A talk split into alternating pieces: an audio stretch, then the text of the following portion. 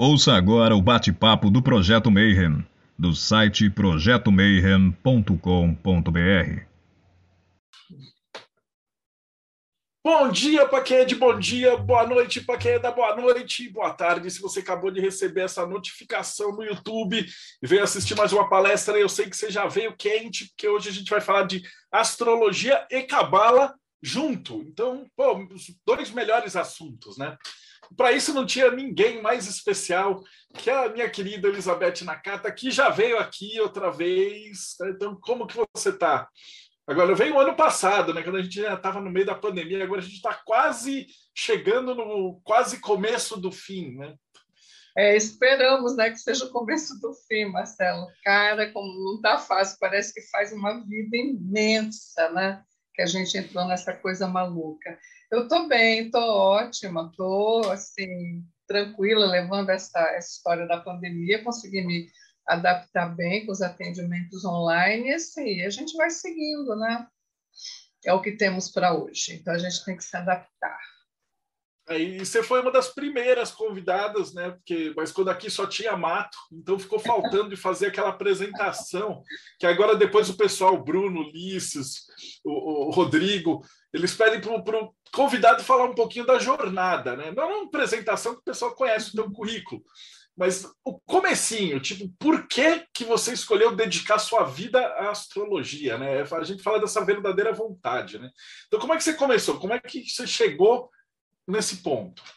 É exatamente onde eu cheguei na minha verdadeira vontade, na minha vocação, no meu ticum, enfim, na minha missão de vida, né? Ou tarefa da alma, enfim, a gente muda o nome, mas no fundo é a mesma coisa. É você é, fazer uma caminhada para se tornar o que você tinha como promessa de ser, né? O que você veio para ser. Então, eu vivia né, no, no mundo cartesiano, bonitinho, empresa, trabalhava em empresa e tudo mais. Tenho como formação primeira o jornalismo. Uh, cheguei a trabalhar como jornalista no Estadão. Na época era, eu era lotada no Jornal da Tarde. Eu sempre tive essa pegada mais para o lado mais humano, de artes e tudo. Então eu escolhi o, o Jornal da Tarde. E, e aí pegava algumas coisas, fazia algumas coisas também para o Estadão, que afinal de contas era uma coisa só, né? Mas aí eu também saí do jornalismo, que era a minha primeira ideia, assim, o que você vai ser quando crescer? Com 12 anos eu falava, serei jornalista.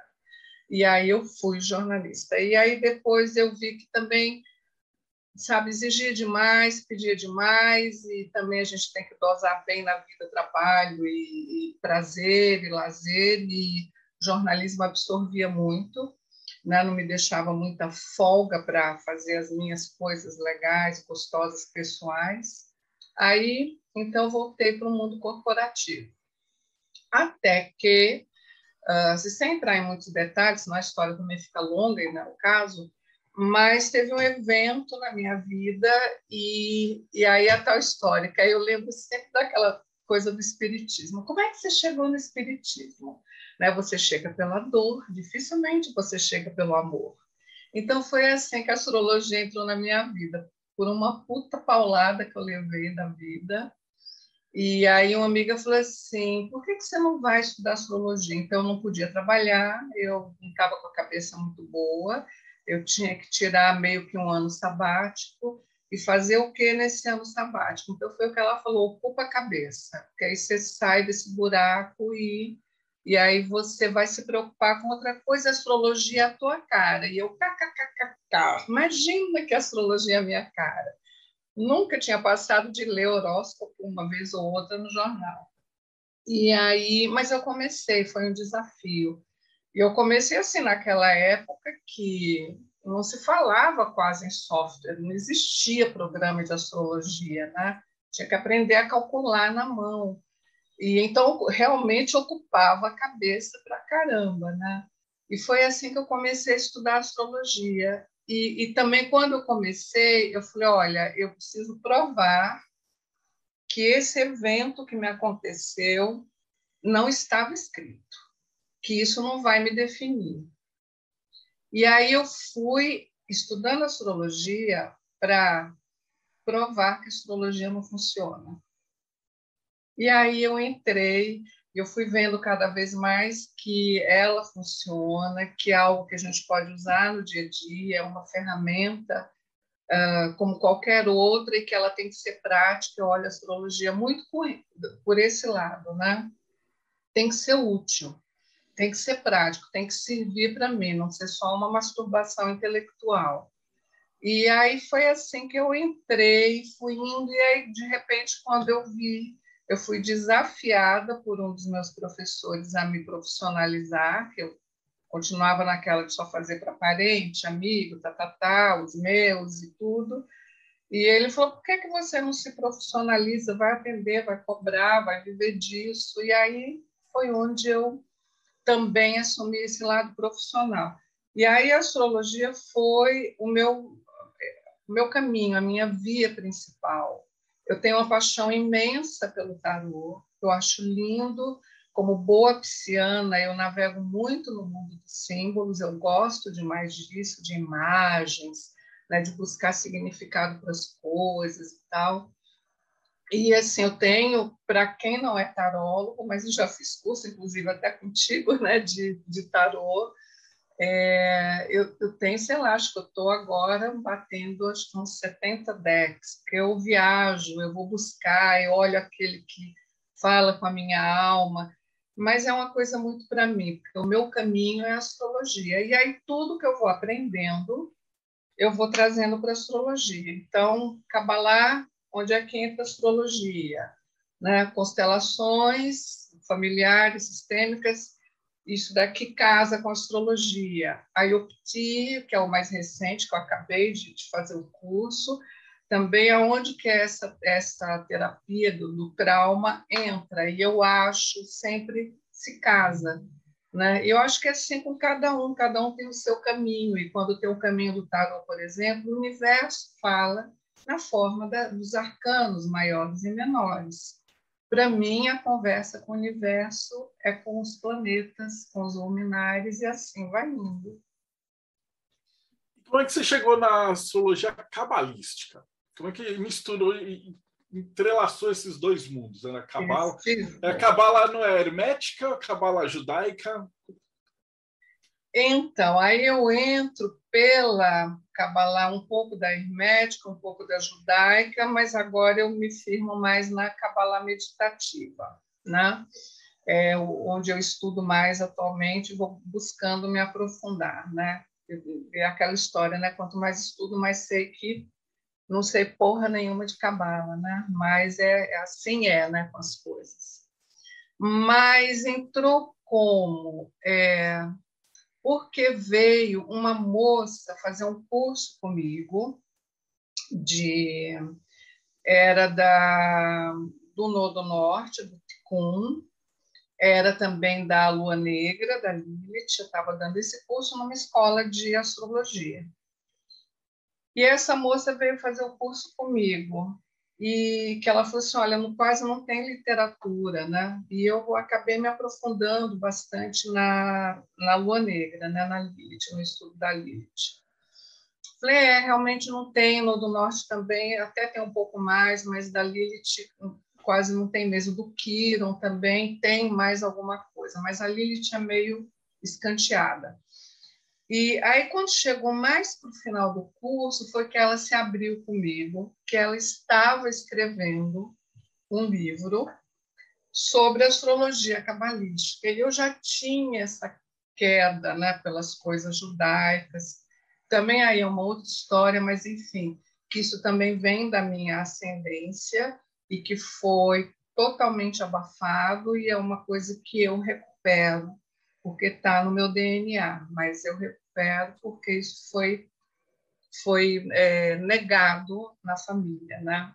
Então eu estava assim nesse caminho e, e aí eu falei para ela legal, legal. Quando você terminar o livro, quando terminar isso tudo, é, então eu quero o livro, quero ver. E eu li o livro, achei interessantíssimo o livro Astrologia da Kabbalah e fui eu que levei ela e o outro rapaz que fez o livro com ela a gente esquece dele, vamos ficar nela, porque era a pessoa mais séria, enfim, mais honesta e verdadeira, e eu levei para que eles dessem o curso, eu fiz o curso com eles. E a partir daí eu começo a buscar. Eu vou na pesquisa, eu sou muito de pesquisar sozinha, de ir atrás de informação. E nessa busca, então, também eu me aprofundei na astrologia cabalística. Então, o que eu faço é basicamente aquilo que eu aprendi com eles, mas que eu fui é, inserindo outras informações. É a mesma astrologia, é a mesma, mas, enfim, é, é do, do jeito que eu integro as coisas, né?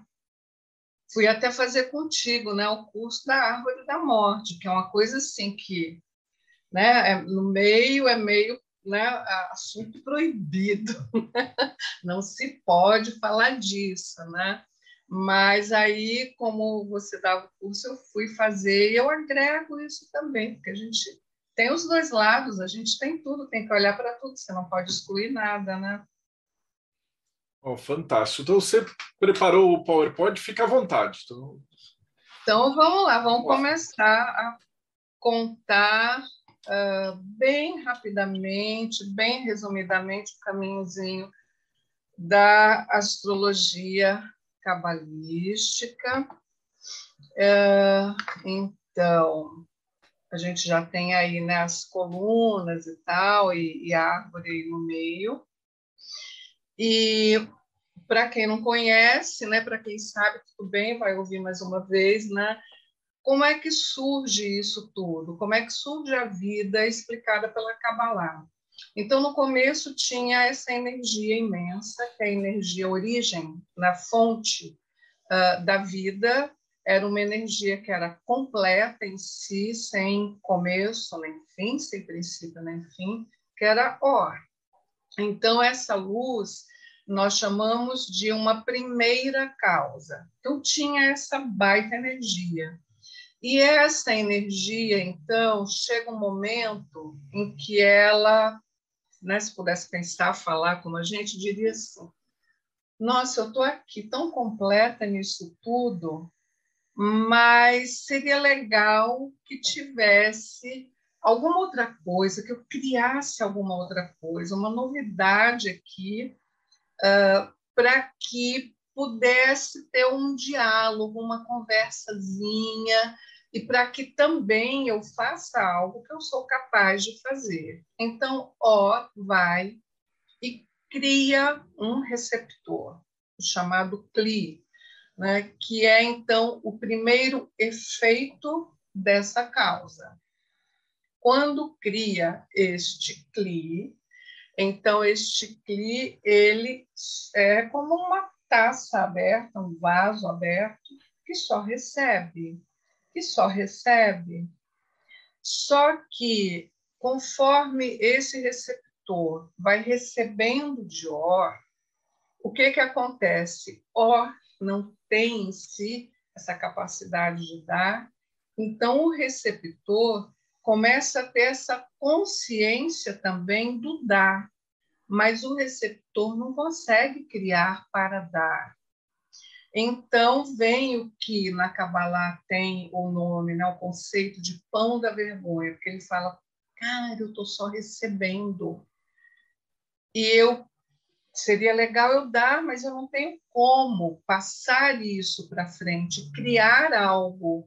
Então, o que, que o CLI faz? É criado, então, uma, um véu para parar de receber, né, de OR, e então o CLI vai se contraindo, se contraindo, se contraindo, já que ele não pode dar nada, e quando ele se contrai, é uma concentração tão grande de energia que ele explode. Então, é interessante a gente ver a correlação do, do conceito, né, da, da teoria do Big Bang, com algo que já está descrito assim, como Simpson, uh, nesses escritos milenares, né, e que antes de serem escritos, na Kabbalah, eles eram passados é, oralmente, né? Então, esse conceito já existia. E a partir desse momento, então, que tem a explosão, se criam os mundos que começam a vir do sutil para o mais material. E é assim que a gente chega na árvore da vida, na construção da árvore da vida, onde lá no alto nós temos as três esferas que são do mundo da emanação, onde as coisas emanam, onde vem de lá de Or e vão emanando. Em seguida, nós temos as outras três esferas, o mundo da criação, as três mais abaixo, onde as coisas começam a se formar, e embaixo Malkut, que é onde nós vivemos, que é o planeta Terra, que é o mundo da materialidade, que é o mundo da ação, é o mais material. Então lá em cima essa árvore ela é muito sutil e ela vem se adensando até chegar aqui em Malhut.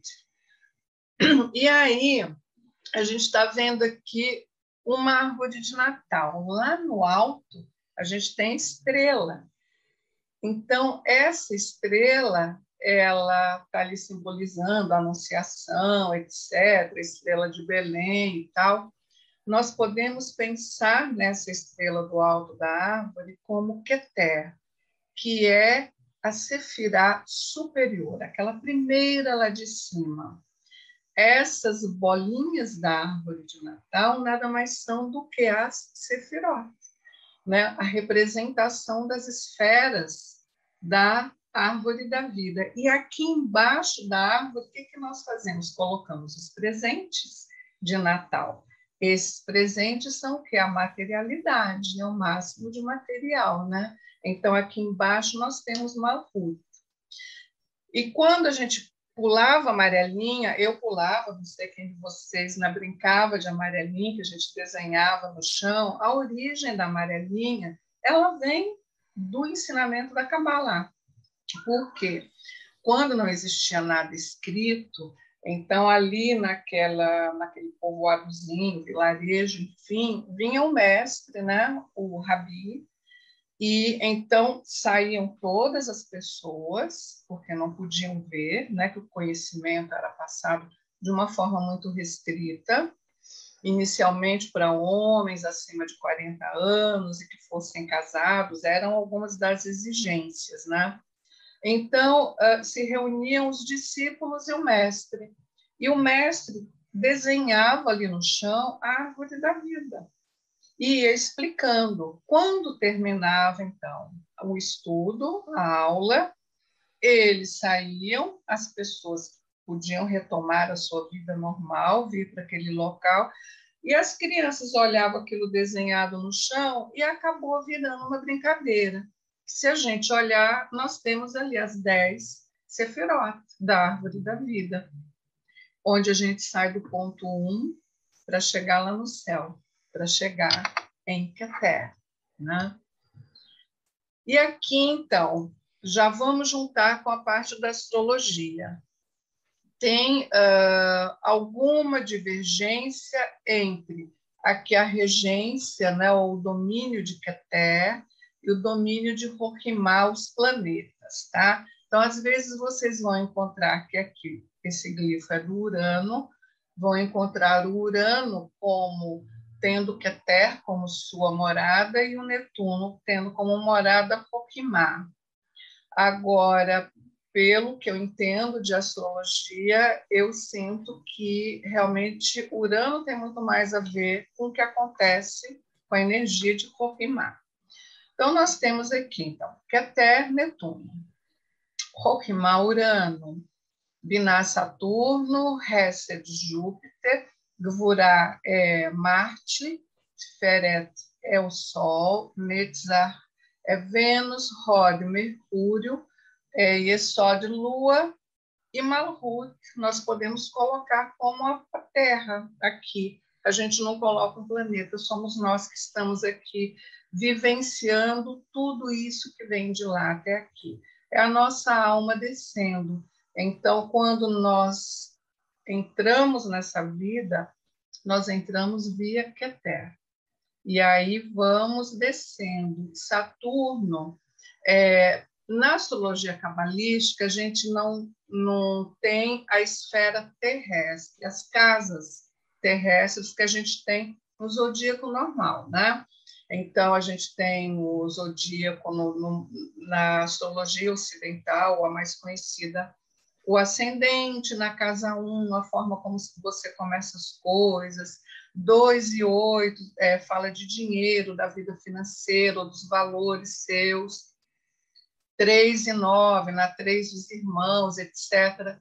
Aqui nós não temos isso porque a astrologia cabalística ela vai explicar a você o que que é essa alma que entra aqui, o que que ela veio fazer, quais as ferramentas que ela tem e o que que ela precisa desenvolver ou corrigir. Então aqui é uma análise para a alma é a verdadeira análise do mapa da sua alma. Né? Então, aqui a gente vai encontrar a verdadeira vontade, a tarefa da sua alma, tá?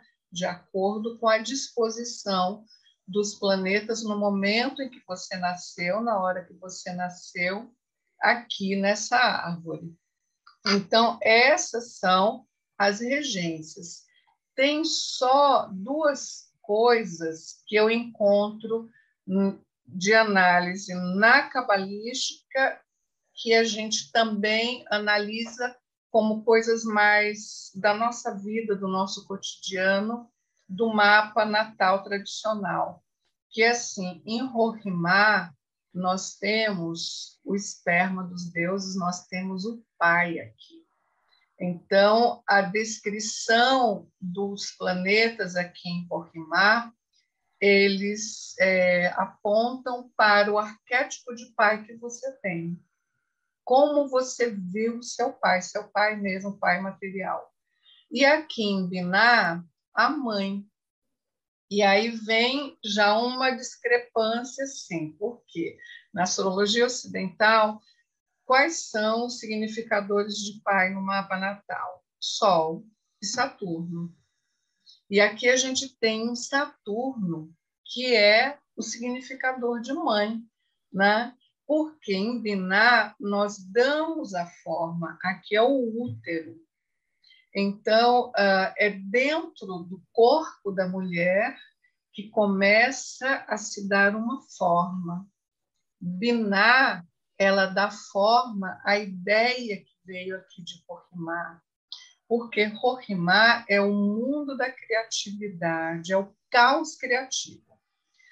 Tudo que existiu no mundo, tudo que existe atualmente, tudo aquilo que nós não sabemos, mas que existe no universo de possibilidades, que existe até em outras dimensões já, ou em dimensões que nós não ousamos pensar ou acessar, a nossa cabeça não consegue abarcar, tudo isso está em Roquemar.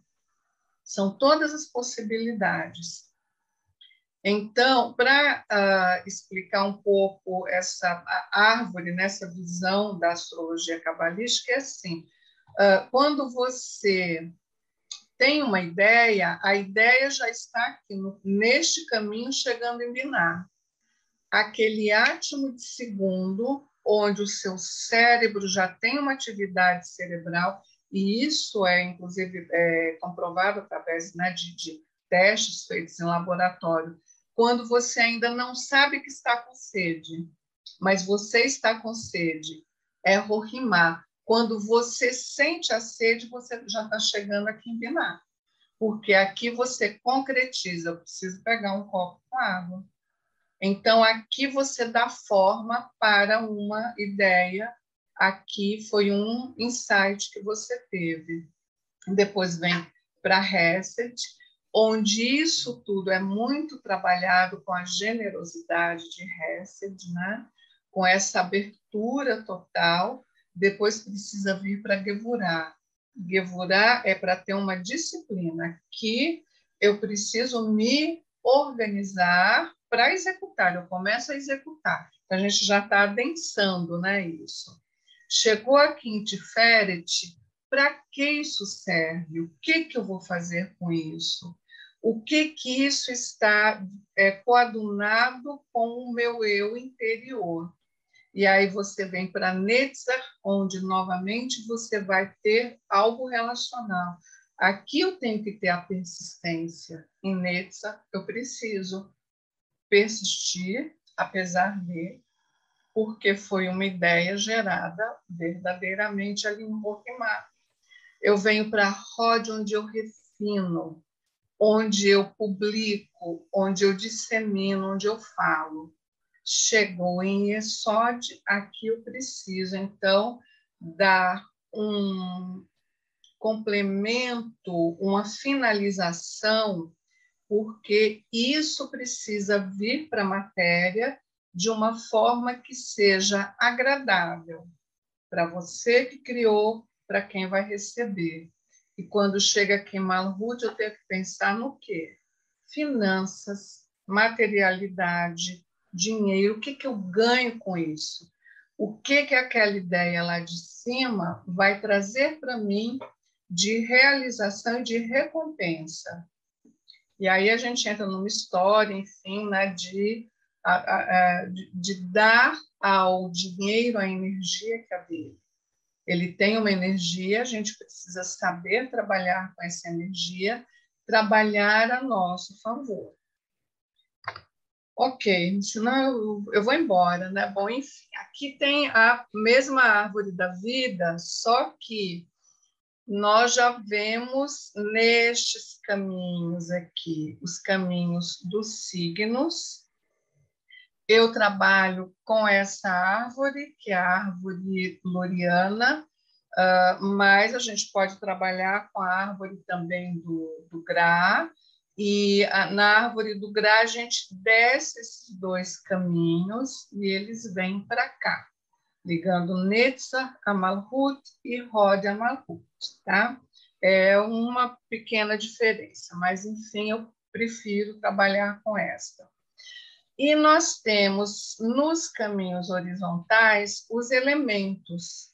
Então, quando eu vou transpor um mapa natal eu preciso do horário da data de nascimento. Do horário nem tanto, mas da data de nascimento da pessoa. Se ela não tiver horário, eu posso colocar aqui. Quando muito, vai dar uma divergência de posicionamento da Lua, porque ela caminha muito rápido. Como eu não uso o ascendente, eu não preciso do horário. Então, é possível fazer essa análise para quem não sabe o horário de nascimento, tá? Aliás, foi até um ganho, né, Marcelo, que eu vi da astrologia cabalística para a astrologia ocidental, que é o tal do achar a hora de nascimento da criatura, né? Porque tem gente que pede e dá assim, um trabalho imenso para você achar, né, sem ter esse acesso. E esse aqui, eu vou olhar se a Lua né, mudou no decanato, ela vai estar em uma sefirá ou ela vai estar em outra, mas ela vai estar ali próximo e aí eu interpreto para a pessoa como é que é uma lua na sefirá X ou a lua na sefirá Y. E aí ela me responde, aí eu mato a charada do horário dela. Então fica assim bem mais simples, tá? Eu estou falando de um jeito bem simplista, mas já ajuda bem, né? Então, e aqui eu tenho os elementos na horizontal os signos de fogo, os planetas que estão no, nos signos de fogo, nos de ar, nos de água, e os planetas que estiverem em terra, eu desenho o glifo deles, o desenho deles em volta de Malkut, tá?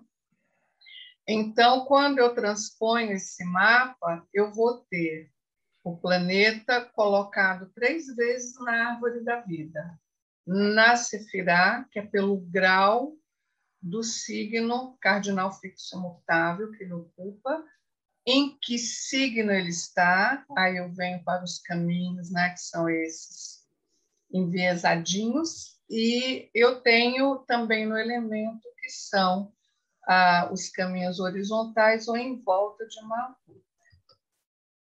E aí, quem de vocês tem o seu mapa, ou depois aí você vai ver que uh, vai ficar disponibilizada a palestra, o nosso papo, aí você pode pegar o seu mapa e pelo menos aprender como colocar na árvore da vida. Olha que legal, viu como eu estou boazinha hoje? Então, aí você pega assim, estes três, em Quetera a gente nunca coloca nada, tá? Nada está posicionado ali.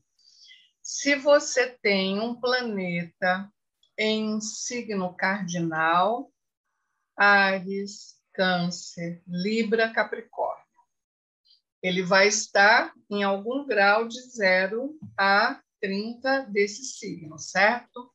Se estiver de 0 a 10 desses signos, você desenha aqui em Corrimar. Se estiver em 10 graus e 1 minuto, já passou de 10, então entre 10 e 20, você vem para binar. E de 20 a 30 você coloca em reset. Aí nós vamos para os planetas que estão nos signos fixos: Touro, Leão, Escorpião, Aquário. De 0 a 10 em Duvorá, de 10 a 20 em Tiferet, de 20 a 30 em Netzach. E o que você tiver nos signos mutáveis, Gêmeos, Virgem, Sagitário e Peixes, de 0 a 10 em Rot, de 10 a 20 e é só de 20 a 30 em Malhut. Então, pelo menos essa colocação dá para você fazer. E aí, como é que você vai interpretar, pelo menos mal e porcamente? De acordo com a energia da Sefirá, né? Então, uh, por exemplo, se você tiver um Saturno, o Saturno não é aquele que a morada dele é binar, e, portanto, ele limita, ele dá uma forma. Se tiver um Saturno em Rorimá, às vezes a pessoa tem uma mente muito criativa, uma capacidade de criar muito grande, que Rohimá é esse acesso, né? A originalidade, a criatividade, mas o Saturno ali pode dar para essa pessoa um medo de se colocar, de se expor, de criar, de publicar para o mundo, mostrar, entendeu? Saturno vai começando a dar. Se tiver um Quiron, que uh, a gente coloca Sol, Lua, os planetas todos, eu uso até Plutão, inclusive, também eu coloco aqui, e coloco a Lua Negra, a Quiron e Uno do Norte, Cabeça do Dragão, o. São esses três que, além dos planetas, eu coloco aqui também. Então, também um Quiron aqui pode dizer de uma dor, você pode ter sido injustiçado, sei lá, tipo criança mesmo, sabe? Desenhou, sei lá, um, um barquinho e alguém olhou para o barquinho caiu na gargalhada, porque imagina que barco mais esquisito, o que foi isso mesmo que você desenhou? Então, começa a te reprimir a criatividade a partir dali, tá? Então, é, aí precisa liberar, etc. Bom, eu vou falando tudo, depois vocês perguntam, tá? Uh, no final eu abro aqui para pergunta. E aqui, então, já é, assim, exemplo de como que a gente pode uh, interpretar um mapa. Então, assim, bem rapidamente resumido, o mapa do Einstein. Aqui, então, tem o transposto, ele nasceu em Ulm, na Alemanha, 14 de março de 1879, às 11 horas e 30 minutos. Então, eu pego aquele mapa dele e transponho para cá, tá? Então, vocês vejam que estão colocados os planetas nos signos, nos elementos e nos graus dos signos, tá? Aqui nós vemos que ele era alguém, olha, um Saturnão ali em Roquimar. mas ele era bastante inteligente. Ele tem, então, o Mercúrio, que a morada dele é Rod, né? Que é o, o publicar, que é o fazer, que é o que dá fama, inclusive, também, né? Rod é responsável pela nossa fama. Eita, voltou lá, espera aí. Aqui, foi, pulou para o da frente. Uh, então, ele tinha que deslocado para Porquemar. Então, ele tem essa inteligência muito grande, mas ele consegue trazer isso para dar uma forma, uma utilidade para esse pensamento. Vênus, que se desloca de Netzar, Netzar a gente fala de todos os nossos relacionamentos, tudo, relacionamento afetivo, amoroso, relacionamento com amigos, com pessoas, a nossa forma de, de nos relacionarmos, inclusive com os bens, com o dinheiro, todo tipo de relação que a gente tem. Então, Vênus vem aqui para binar. Ele consegue gerenciar bem os recursos financeiros, e quem conhece a história dele sabe que ele não vem de uma família abastada, né? Então, ele passa por uma série de dificuldades financeiras, né? Tem envolvimentos em questões humanitárias, porque o Marte que vai, que executa, que é o militar, que executa as ordens do general aqui de Binar, então está aqui em Reset.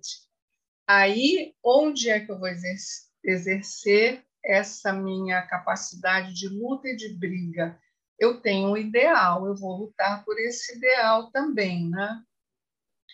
Aqui uh, vem o sucesso, né, o reconhecimento que ele tem quando ele vai se dedicar a alguma coisa maior que é o Urano daqui de Roquemar, que vem aqui para Rod.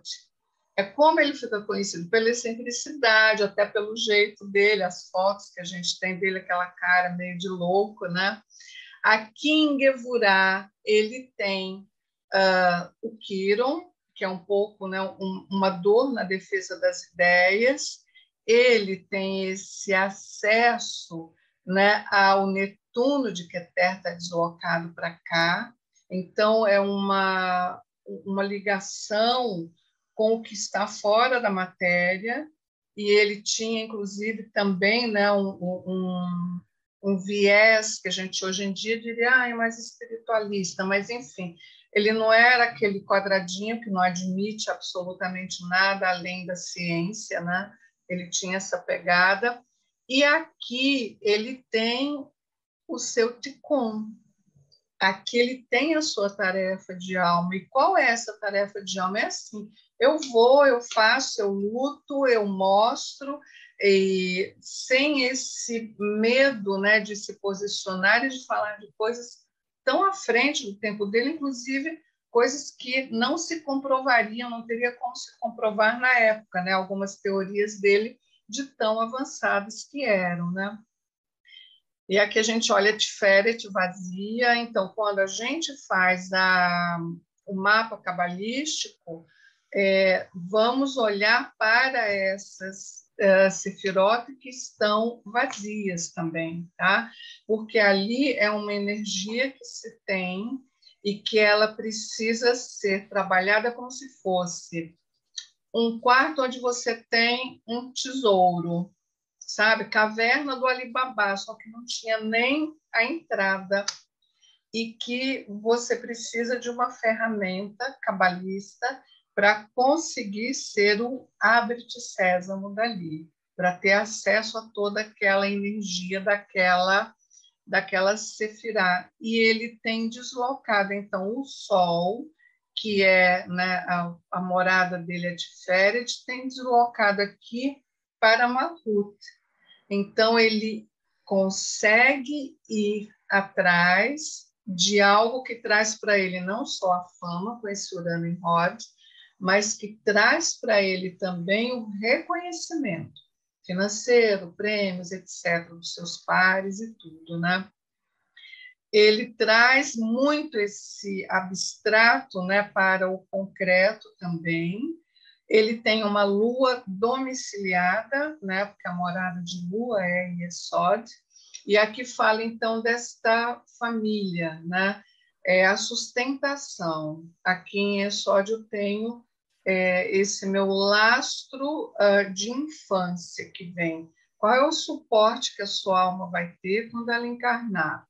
É o que estiver aqui em Exódio ele tem um Plutão e um Júpiter aqui em Netza, então assim, a vida afetiva dele foi meio micada, né? enfim. Mas uh, é só para assim, umas pinceladas para vocês verem como dá para a gente olhar para a pessoa, para a essência dela. Né? Aí aqui a gente tem um mapa do nosso né, Pátria Amada Brasil. E a gente tem bastante coisa aqui em Roquimar, né? Você fala, caramba, né? Aquele se plantando, tudo dá. Aí tem essa criatividade do brasileiro imensa, né? Mas geralmente para quê? Olha um Quiron ali, uma dor, olha um Plutão, olha um Netuno, que é espiritualidade.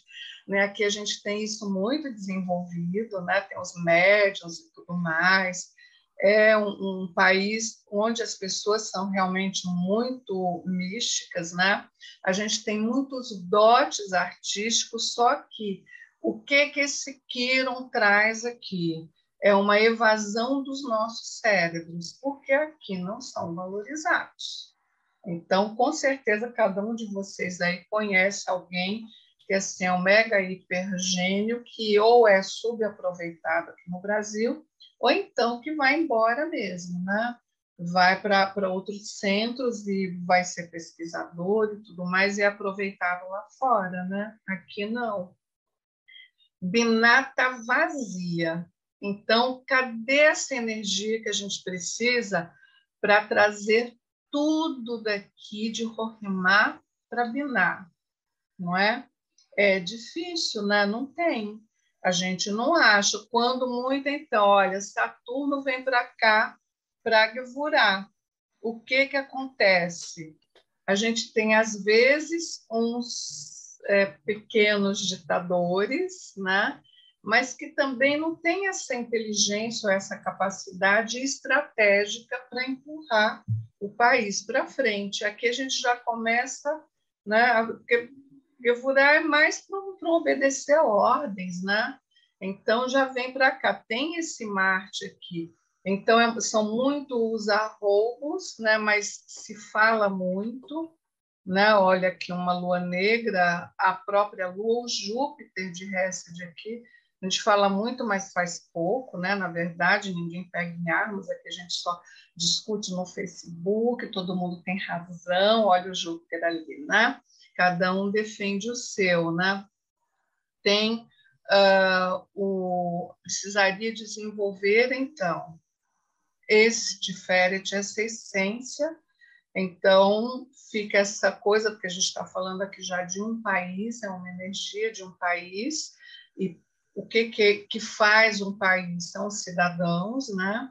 Então, também, se aqui falta é, o suporte de educação, né, o básico de educação, então fica difícil também, porque o Mercúrio, que seria uma boa educação, uma boa base para ensinar essas pessoas a pensar, ele está aqui em Malkuth. Então, ele está vendo o quê? Estou pensando no próximo golpe que eu vou dar, né? como é que eu vou me dar bem trabalhando pouco, né? É, é meio que o jeitinho, né? brasileiro malandro de ser, né? Então aqui seria é, o aprendizado mesmo, é desenvolver esse alto valor que a gente acaba tendo, né? O tal do é, do complexo de inferioridade que a gente tem tudo é melhor, o de fora é melhor, o americano, não sei da onde, né? Tudo é muito melhor do que aqui, do que o que a gente tem, do que as pessoas são melhores do que nós somos, enfim. Então, é uma mostra de como a gente pode analisar também um país. E também a gente pode olhar para uma árvore da morte, né? Então, o que, que é a árvore da morte? É simplesmente uh, quando a pessoa usa toda aquela energia que ela tem naquela sefirá, ela usa de uma outra forma. Ela sai né, desse ponto onde seria o ponto da energia da luz e ela vai uh, é, a, a casca vem por fora dessa energia da Sefirah, ela tampa essa luz e então aqui eu começo a trabalhar ou a pensar, a minha alma vai se voltar para essa energia da morte, né? Então aqui tem os os demônios, né?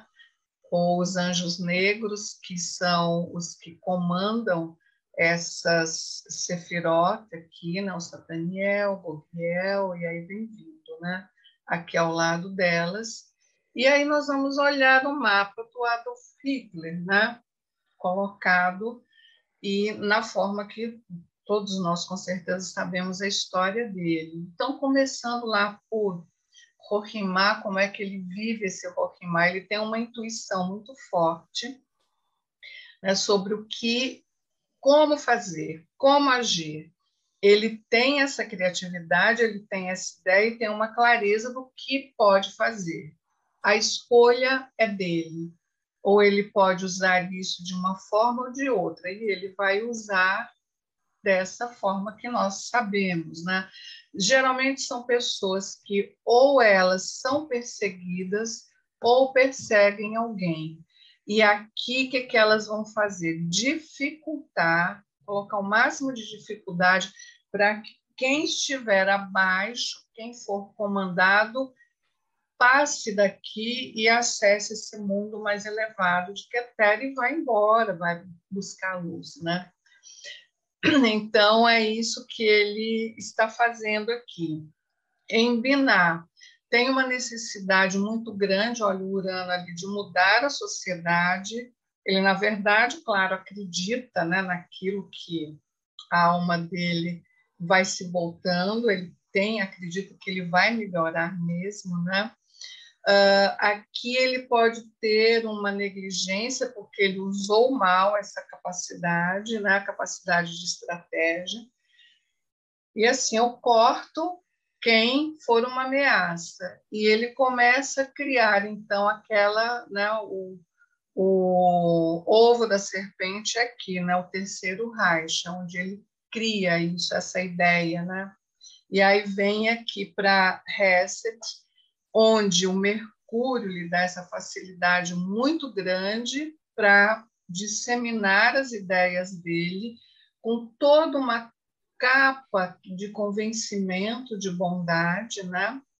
capacidade de entusiasmar e trazer as pessoas né? para dentro dessa ideia dele. Às vezes dá uma gula, e essa gula a gente pensa não só na, na gula comida, né? mas é um desejo imenso por algo, né? um desejo uh, que ele é meio que um, um, saco sem fundo, né? então nunca é o suficiente para. Aqui a gente pode falar também de como tudo era montado, né? Porque era um cara magrinho, pequenininho, feinho, com bigodinho ridículo, né? E mas que no entanto ele traz para junto de si nessa capacidade né, de trazer as pessoas. Então ele traz uma equipe nota 10, né? Então ele é colocado em púlpitos muito altos. As bandeiras são com hastes elevadíssimas e a bandeira lá em cima. Então, tudo para fazer com que as pessoas e os soldados aqui embaixo se sentissem muito pequenos diante daquele homem, daquele titã, daquele grande líder, né? Então é esse Mercúrio sendo uh, bem usado. Gente, ali nasceu publicidade, marketing, marqueteiro, né? Quem quiser aprender como manipular a multidão ou massas, a gente tem que ir lá aprender no nazismo, né? É bem assim. Bom, uma personalidade muito forte, mas extremamente autocentrada, né? e ele tem aqui interfere de Saturno, Vênus, Marte, ele vai, ele acha, né? Ele se acha, ele realmente consegue muito disso, ele é um hedonista, né? Então, eu sou né, maravilhoso, ótimo, sou o salvador do mundo, né? E é onde ele vai uh, colocando, pautando toda toda a sua diretriz de, de ação, né? Ele tem reconhecimento, ele tem um poder individual muito grande, tem um Plutão, tem um Netuno né, ali em Rod, e essa lua negra aqui em Esode fala muito que em Esode também a gente tem fertilidade, fertilidade física, inclusive, né, de, de criar, conceber, né? E, mas também a gente fala aqui muito de sexualidade e só uma lua negra ali solta, sem mais nada, fala às vezes de uma sexualidade não resolvida, não trabalhada, trabalhada de alguma outra forma, ou sublimada, né? E às vezes traz para a pessoa também um tanto de paranoia. Bom, quando a gente faz então o astrologia na Kabbalah, tem as ferramentas de cura que eu já falei. Então, tem uma, uma Sefirah que ela está sem planeta nenhum, ou ela tem um, como no caso do Hitler, né? tinha lá uma lua negra em Esod. Então, a gente precisa trabalhar isso para harmonizar essa energia, tá? Também, quando eu tenho uma Sefirah muito carregada, eu preciso dar um Lexotan para ela. Falar assim, menos, filha, trabalha menos. Então, aqui a gente vai trabalhar através. Uh, é feito sigilo pessoal. Aqui em volta, eu tenho as letras dos uh, signos, tá? Então, aqui é como se eu trouxesse mesmo um mapa ocidental, vou colocar aqui o ascendente, aqui no caso um ascendente Capricórnio, né? É, aliás, Aquário, aqui Peixes, enfim, bem-vindo. Aí eu coloco as letras, que são os posicionamentos, essas letras aqui são dos planetas. Então, aqui é colocado para fazer o sigilo só de Sol até Saturno, tá? Então, coloco aqui, e aí eu venho para o nome da pessoa, não o sobrenome, mas o nome dela, faço a transliteração para o hebraico, vou na gematria desse nome, e aí é criado o sigilo. Então, é, é um selo pessoal, é energia pessoal, tá? Então, aqui onde tem, aqui não sei se dá para vocês verem, está pequenininho um pontinho, aqui começa esse sigilo e ele vem vindo até ele terminar aqui, é onde é o final dele. Tem os nomes de Deus, que são 72 energias, 72 emanações. Cada uma dessa energia trabalha para um assunto, para um tema. Então, dependendo também do que precisar, uh, é feita, é, eu ensino a meditação, super simples, no nome de Deus que é necessário para ancorar essa energia, tá? Também uh, por alimentos, e aqui eu dou um exemplo uh, quando a gente fala no Shabat, né? A Shabat, ela acontece, a rainha Shabat vem no pôr do sol da sexta-feira, né?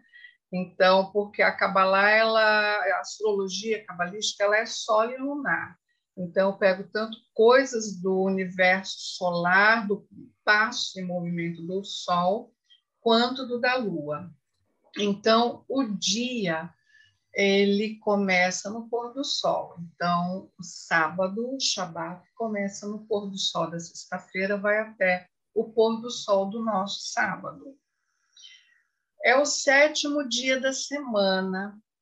Sete é a Sefirah de Malhut, quando a gente conta, porque lá em cima, Rohimá, e Keter são níveis muito sutis, que em meditação até a gente não chega, no máximo nós chegamos quando conseguimos atingir ou ser tocados pela Shekhinah, nós chegamos em Binah muito rapidinho e a gente volta, né?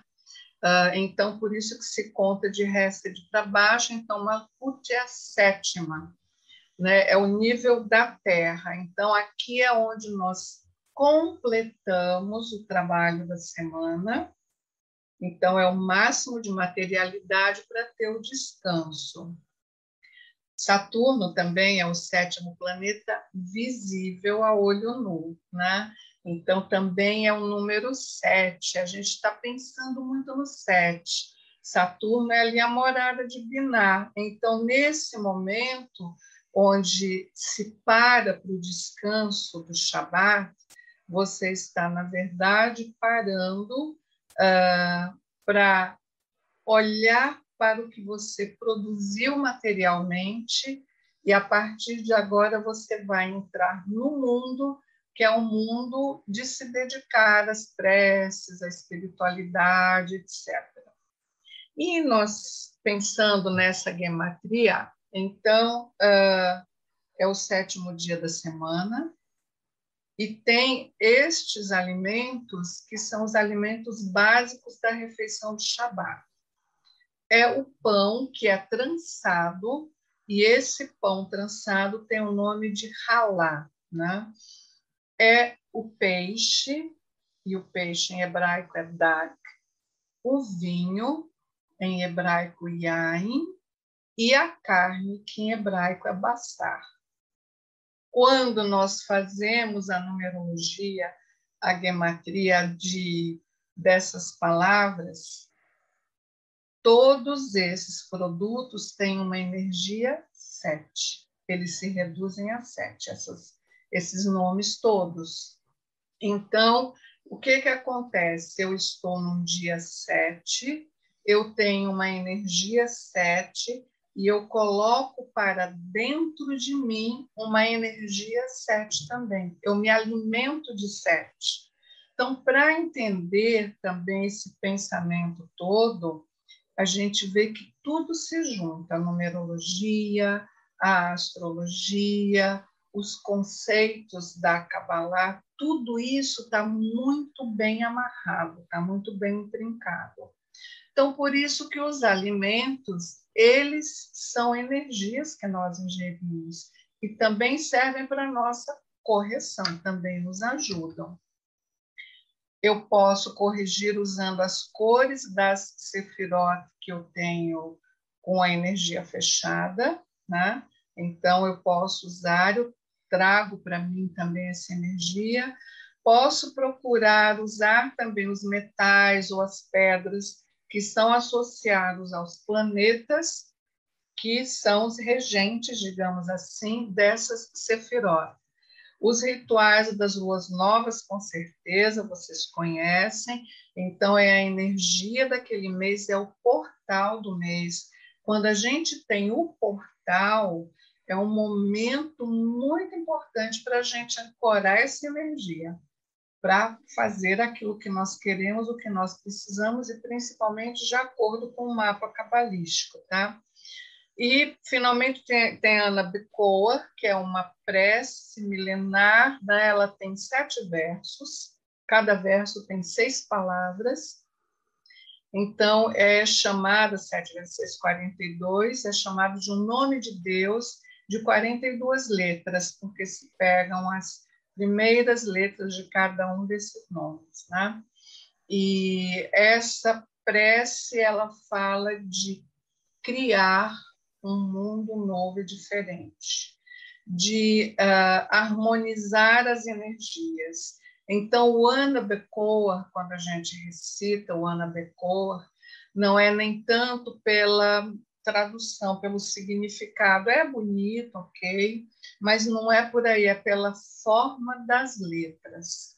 Então, são as letras que compõem o Ana Becoa, que a gente medita nelas também e cons conseguimos equilibrar nossos quatro corpos: físico, mental, espiritual e emocional. Ela é atribuída, ela é milenar, né?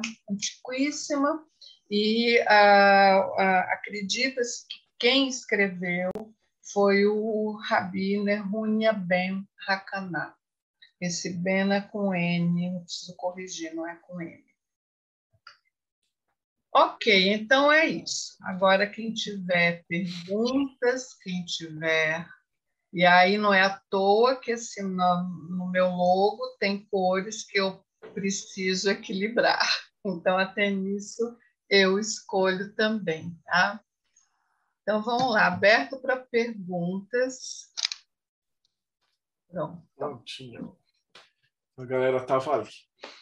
É, essa que você passou, a primeira pergunta que eu já vou fazer é como é que o pessoal, como é que você traça o sigilo? Eu então, sei que eu então, sei a pergunta, né? Eu estou perguntando uhum. para o pessoal que vai estar nos escutando. É...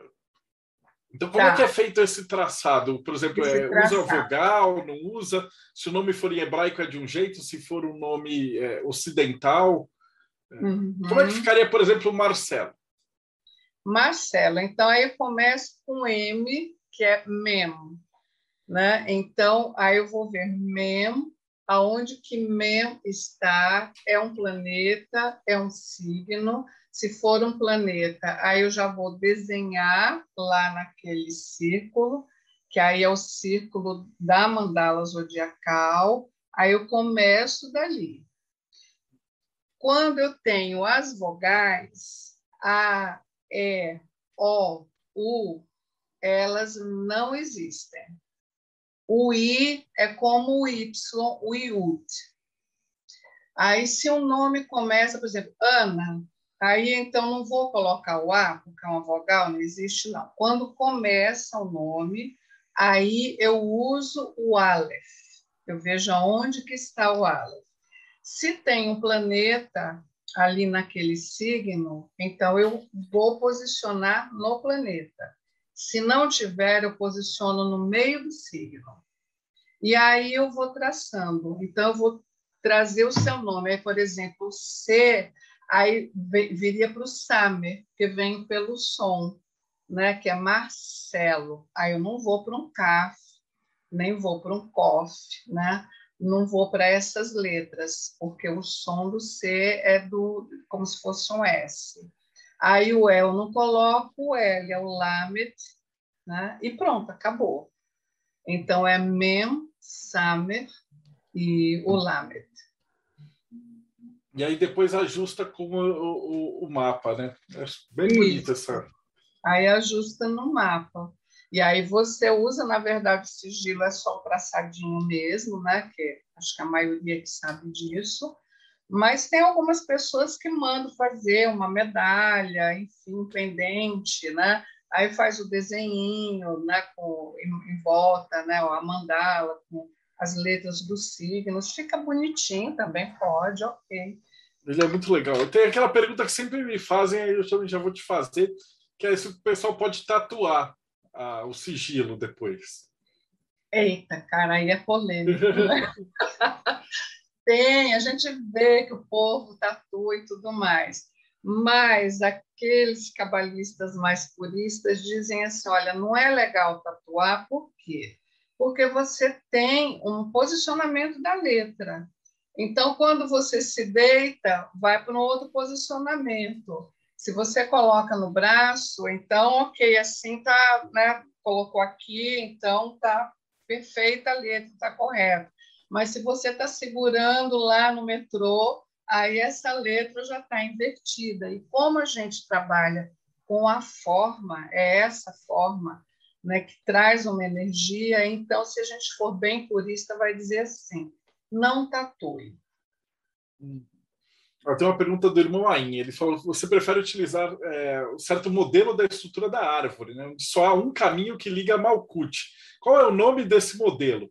E tem diferença trabalhar com o mais conhecido? Então, é esse que eu uso, é só tem um caminho, né? Que é o TAF, que vem de lá, né, de Esódio para Mahut. Esse é o do Rabizak Lúria, né, o Ari.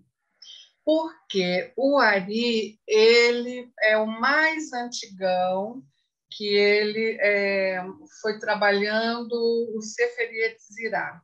Então, ele faz essa leitura, ele faz esse estudo e ele coloca essa árvore assim. Ou agora eu lembrei que eu esqueci, é, que eu tenho uma imagem que é tida como a primeira imagem de árvore da vida.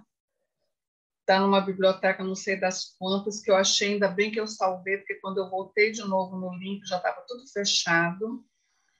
E são só os nomes, Marcelo. Então você não tem desenho nenhum de caminho de nada, são só os nomes delas, coisa muito antiga.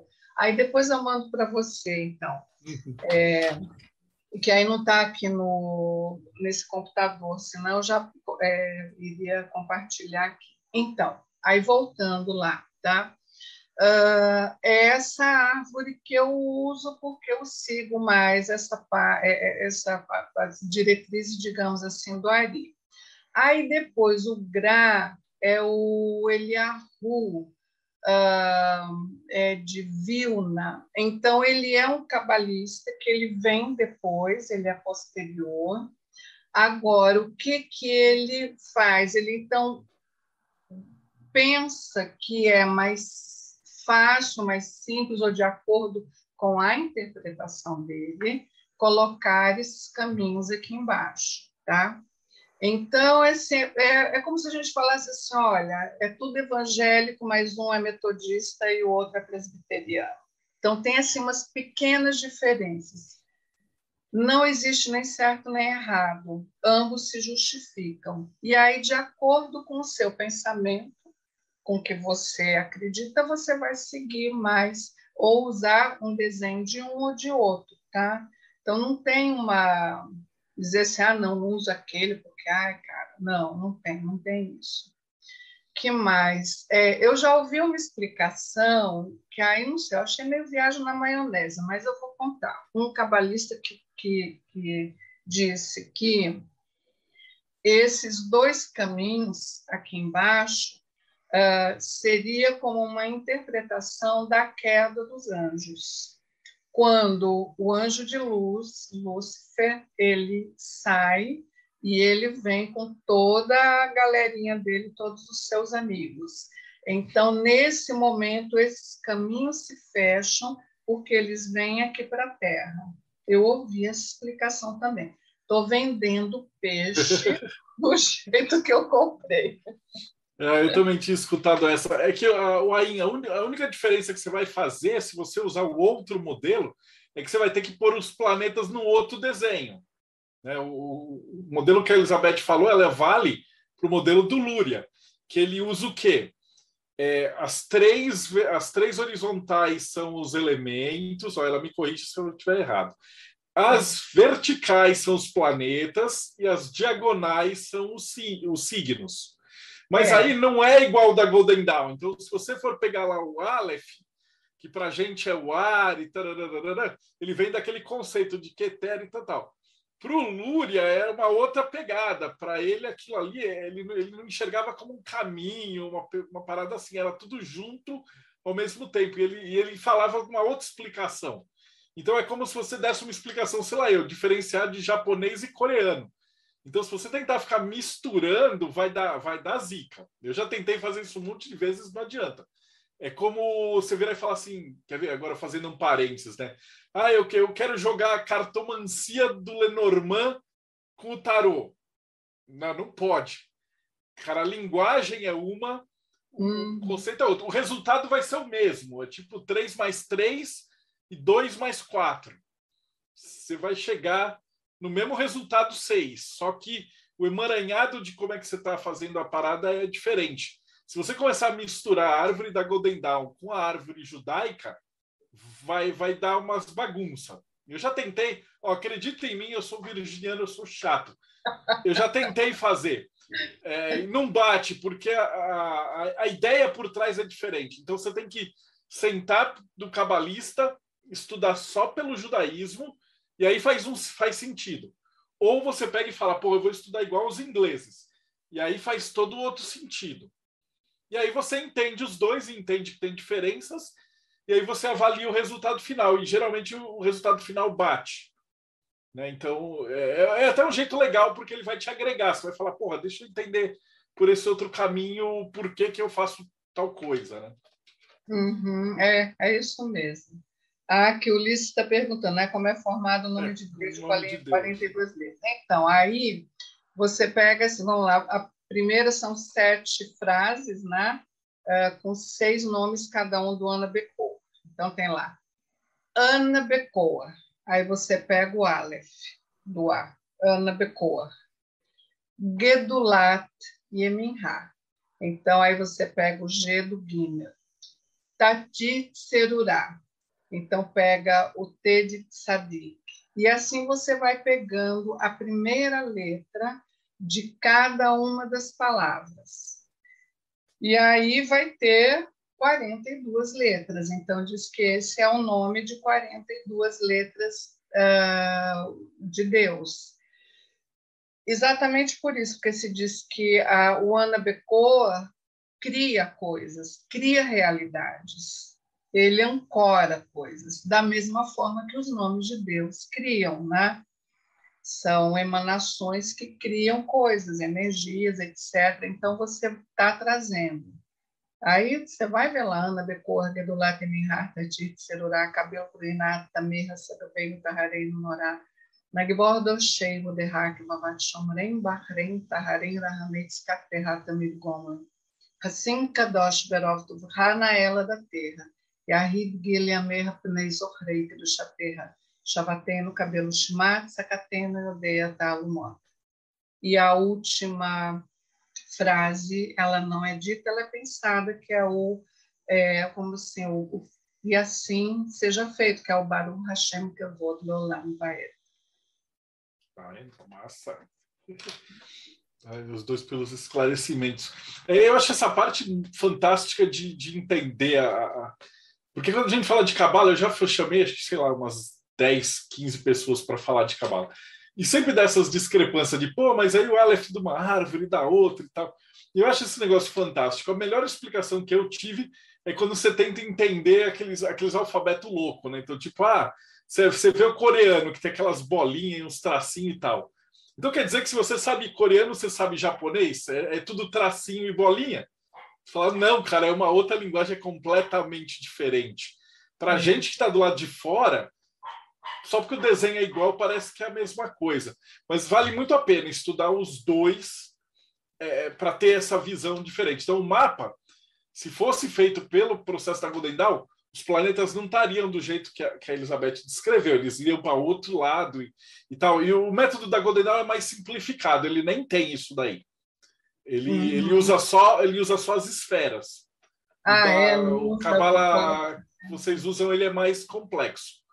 Ele, ele, da Golden Dawn é muito mais simples. Você usa é, o signo e joga em cima da esfera e aí você usa é, basicamente isso. Você sub, sub, é, faz uma, uma, simplificação. Eu acho o método de vocês mais legal porque ele é mais complexo e dá, e dá ideia de, de como é que um vai se sobrepondo no outro.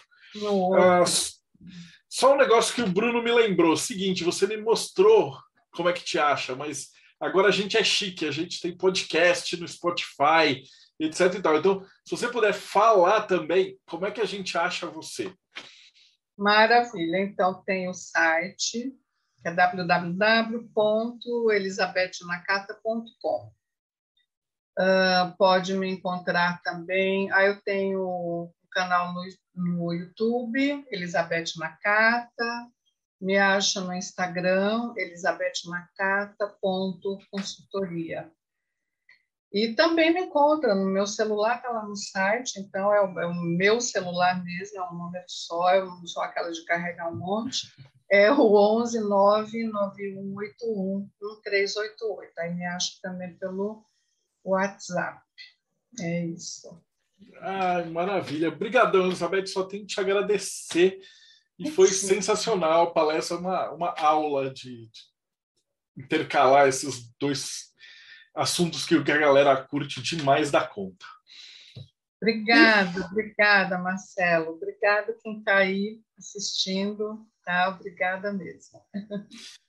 Valeu, gente. E você que está assistindo a gente, então não esquece deixa o seu like e já vai ao link que, da, do que ela falou, eu vou colocar aqui na descrição, então já vai no canal da Elizabeth, já dá like, segue o canal, segue a gente no Instagram, segue a gente no, no YouTube e a gente se vê no próximo bate-papo Mayhem.